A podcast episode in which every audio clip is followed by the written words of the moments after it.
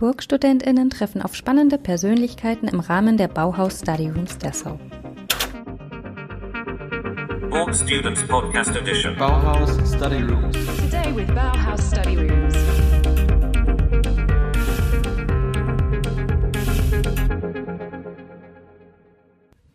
Hello, I'm Greta Balcho. I am talking today with Rifki Fajri, Rifandi Nugroho, and Farid Rakun, who are part of the Jakarta based Ruang Rupa collective. This interview happens after the Bauhaus Dessau study rooms, where they gave a workshop and a presentation about their work and culture. I'm meeting them on a video call, asking about their social approach of art and design. Thank you for coming again and welcome at the Hurra Hurra podcast. Maybe could you introduce yourself a little? Uh, I can start. My name is Farid Rakun. I'm from Jakarta, Indonesia, based here as well, still right now. Uh, I'm part of the artist collective Ruang Rupa. Yeah. Uh, uh, my hello, hello, Mas Fandi. Uh, my name is uh, Rifki Fajri. I'm from Jakarta-based designer, pro- product designer, and I'm joined the the laboratorium and at Ruang Rupa, uh, art laboratorium at Ruang Rupa, and now I'm conductor uh, for the unconditional design in Jakarta for the uh, research program for product design. Yeah, yeah, yeah. I'm Rifandi, an editor, I'm writer, researcher, also curator. I'm working as an editor in for the arsitekturindonesia.org. It's a publication media focused on the architectural Indonesian architectural archives and documentation. I'm part of collective Curator Kampung. It's a, like a curator collective it was uh, established in 2017, part of Ruang Rupa Curatorial Workshop uh, in uh, focus with the public space activities. Yeah. Thank you. Yes, so my name is Greta. I'm a student in in Halle in Germany, and um, I was I was just following the last days the Bauhaus Dessau study rooms. Your workshops you gave were really interesting. Um, I thought for me they were quite they were a bit outstanding compared to the others. Um, uh, in a in a very good way, of course. I mean, so of course I did some research about your work and your big project, which is still ongoing, is Gudskul. Maybe could you just explain shortly what it is? Uh, yeah, Good School uh, is an informal educational platform uh, founded in 2018, the end of 2018 actually. It is kind of like a collective of collectives, if you will, uh, founded by Ruang Rupa, Serrum, and Grafis Huru Hara. They're all like Jakarta-based collectives, artistic collectives. And then, yeah, uh, the reason or excuse why we founded Good School is because we consider ourselves as a bank of resources, and then uh, we we were looking for the the better ways to share those resources to more people, especially in Indonesia. At least when it was founded, we were thinking about the context of Indonesia. Mm-hmm. So, like, you know, because like a lot of new and exciting artistic happenings, at least for myself, I can say it's happening outside of the three cultural capitals of Indonesia. First Jogja, second Bandung, and only third is Jakarta. And then outside of these cultural capitals, uh, interesting things are happening and then we we kind of like want to support that and then look for ways to to to share what we are to those contexts let's say Um, so the the um, first workshop uh, with you at the Bauhaus study rooms, um, it was this um, prayer, the Slamitan, if I'm pronouncing it right. So it's this uh, ritual from the island Java, uh, where you come from, and it's a prayer for harmony and peace inside a person, but um, also in between people or with any living being. So I was wondering because it was different to what the other um, partic- participants of the study rooms were doing. What is your relation to the spirituality, and wh- how do you use it in your in your work? Fandi, do you want to answer that start answering it Actually, Selamatan originally uh, happened uh, everywhere during this day, up to this day. It's still uh, used for the ritual, even in the contemporary society like now, although it's uh, originally coming from ancient Javanese culture. But uh, even in Jakarta, like in the capital city of Indonesia, in a big city, and other big cities in Indonesia, these kind of rituals are the common practice. Uh, for example, like when people want to uh, construction of their own house, they will start it with selamatan. Or uh, for other example, when we move to new flats, new apartments, or new houses, when we build, uh, bought, we buy new houses, then we live there uh, we do a selamatan so it's really a common practice here. We don't see ourselves uh, with that kind of practice. So uh, the idea be, be, behind uh, this selamatan uh, by doing this selamatan to the Bauhaus study room coming from uh, one collective from East Java, Timur, they they feels like they feel like uh, uh, actually uh, it, it is in the frame of spatial practice subject that we the three of us are conducting in Gudskul. So uh, Kecoa Timur tend to um, uh, elaborate more this common practice in Indonesia to the context of another building let's say modern buildings like Bauhaus in Germany, uh, and just want to see uh, what is the reaction of uh, people when they do this kind of things. Uh, it's just like super superimposing uh, the everyday culture to the to the uh, maybe the so-called epicentrum of modern buildings or the the starting point of modern architecture in the world. Uh, and uh, we just want to see uh, how would this happen in another context. Maybe you want to add some more Farid or Rifki? About spiritualism i think like uh, well everyone has different take on it uh, i would say some of us because being a collective you cannot just like generalize no uh, a group of people and then uh, for example it's not also like it's from a collective from Sidoarjo, East Java, uh, called Kecoa Timur. Uh, directly translated to English is the Eastern cockroach.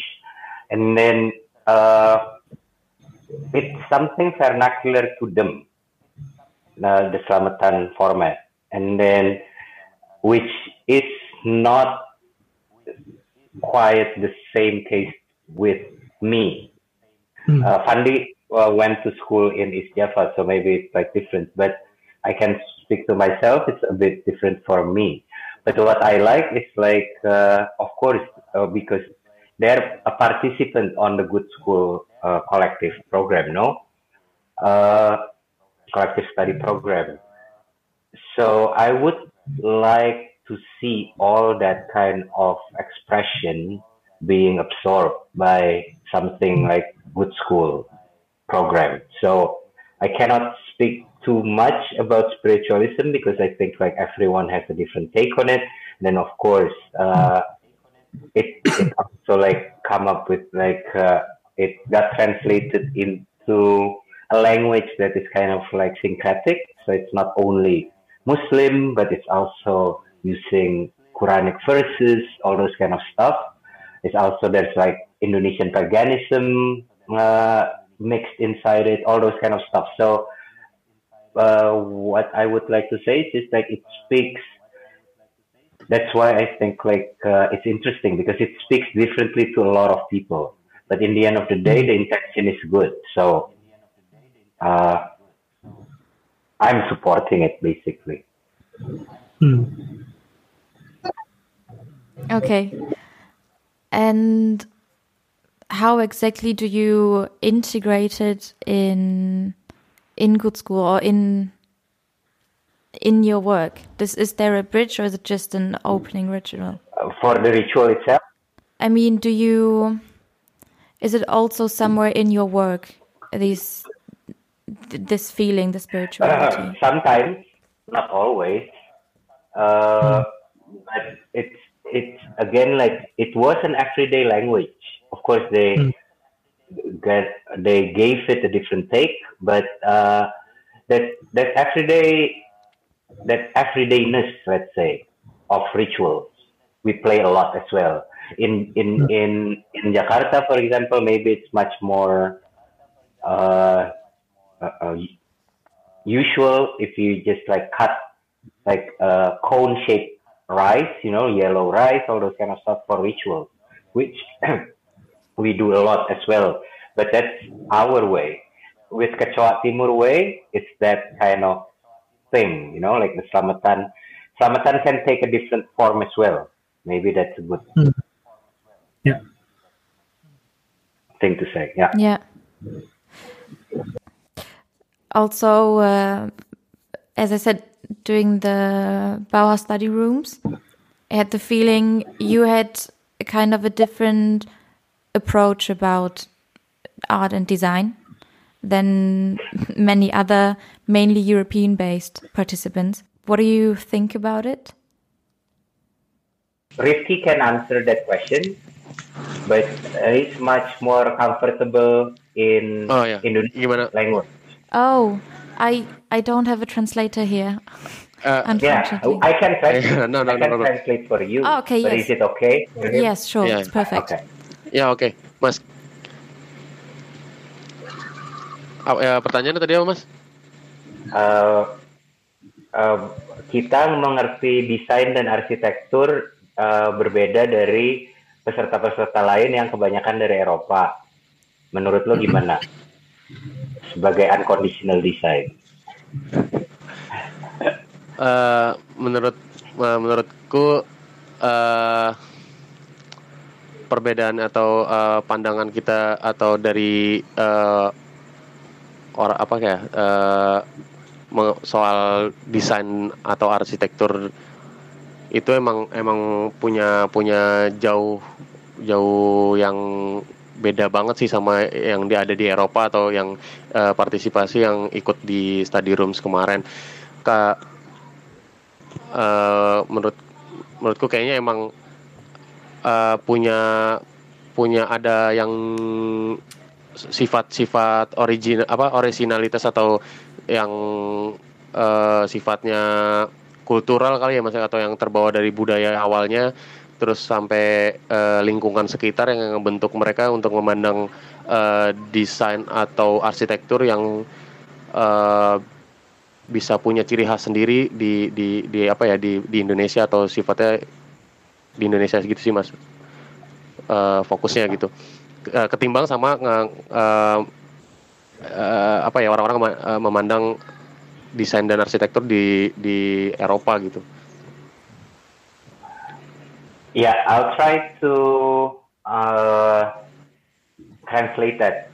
Uh, yeah, we think uh, we are aware of that difference, the large, like, you know, the very different take on design and architecture from our side and then from uh, the other participants in the event, at least, uh, as you said before. Uh, because, like, uh, maybe I add a little bit uh, in my translation. Yeah. Uh, Okay, okay. It's very different as well than the kind of like the design and architecture that has been taught, taught to us in the schools. Like in official schools, like I went to architecture department. Rif, Rif, uh, Fandi as well. Rifki went to industrial design or product design. No, mm, as a background. Well, what you saw is actually kind of like not what usually was taught in our school. Like what was is, is, is much closer to the to those understandings that you were mentioning, the understandings from the other participants. You know, uh, but it's also I think what Rifki said. What we're trying to touch on is uh, how the how the everyday people understand the notion of architecture and design when they were not having that background to begin with. You know what I'm saying? Like they are not designers, they are not uh, Yeah. artists, they are not architects, all those kind of stuff. But uh, like a lot of our participants as well, some of course have that background, but a lot also don't. So uh, how what our interest is is how to make a use of that discipline, architecture and design, to enrich the understanding of, of the everyday cultural practice and and uh, environment that they have been building. That's right. Yes. Um, very refreshing, your approach. Another question I have um, so you will also uh, come back to, to Germany. Uh, because of the Documenta in 2022, you will curate it. How how do you want to um, bring this the spirit of yours, which you just described? How how you, do you want to bring it to Germany again in such a big big frame? Uh, yeah, maybe I can answer that one. Uh, uh, it is a challenge. We're trying to figure that one out actually right now, and then we're not alone in it. Uh, it's not only people from Indonesia, for example, who are going to showcase or represent uh, our way of thinking, our way of working, our way of living, and our understanding of art, but also from other places, no? Like uh, uh, the initiatives that we are inviting to join our our journey, uh, and I think it is a trap as, as well. Of course, there's like a visible and clear trap of falling into either tokenism, essentialism, uh, exoticism, all those kind of stuff.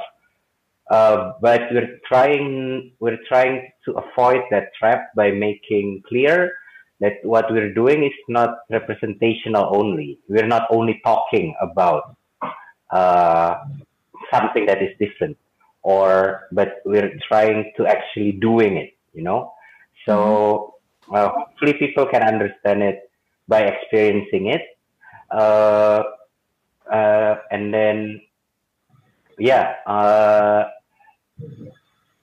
Germany, not Germany, Europe, Western Europe, or other Western Hemisphere, even like other Western model institutions. Uh, that's not necessarily only happening in in the Western world. No, like we have been in conversation and negotiation for a long time about that as well. Like how to make these type of events are not extractive. It are not like, you know, only useful for the for the institution, but also useful back to our own context. To Indonesia for for for our uh, case, also like context like Mali, Palestine, uh, Colombia, Hungary, even you know, like all those kind of things. Okay.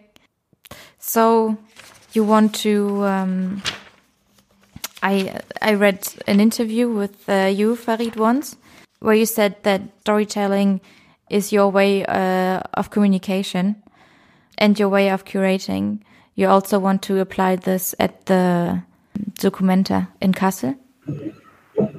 Uh, yeah, uh, storytelling is one of our main interest, let's say. This is from like an understanding of like uh, uh, there's a limit of to do, you know. So theories, but instead of theories, we're going to use stories because it's much more relatable. It's much more popular. Mhm. It's it's it's it can also be open to interpretation even you know uh, so that's why we're using story. uh, and then storytelling become like uh, a mechanism. So it's like storytelling is one of the of the format that we think could be also like inclusive. Uh, like we are used to, to stories since we are children no? So imagine if like uh, children can understand as well documenta 15 maybe they would understand it differently than the adults uh, like along the professionals of the arts world you know like all those kind of stuff. But it's kind of for us it it is exactly why we want to use storytelling. So it's not like uh, uh, it's not through theories we're going to explain but through stories we're going to tell and let people experience Yes. So what do you think uh, or hope? What how how would it be for the visitors of the Documenta? Or what do you maybe expect? uh, we don't know yet right now but if you ask me right now it would be uh, because it's still in the making i'm i'm just afraid of making false promises you know but uh, if you ask me right now it would be great if it's like a bank of knowledge if like people from all over uh, not only geographically but also age group backgrounds all those kind of stuff can take something maybe different things from from the 100 days of Documenta 15 in Kassel, and then take take uh, and and and build upon it. Uh, uh, change, Yes. Alter it, make their own version of uh, different things that they learn from it, all those kind of stuff. But that that's like the the. I would be very happy if it happened. Yes, actually, that's um, all that I wanted um, to know from you. So uh, we can wrap up the talk. Thank you very much. Thank you very very much. I hope it was useful. Yes, thank you. Thank you, Greta. Thank you, Greta. Thanks. Bye bye Greta. Bye. Say hi to the next everyone. day. Bye. Hello. Bye. Thanks. Bye.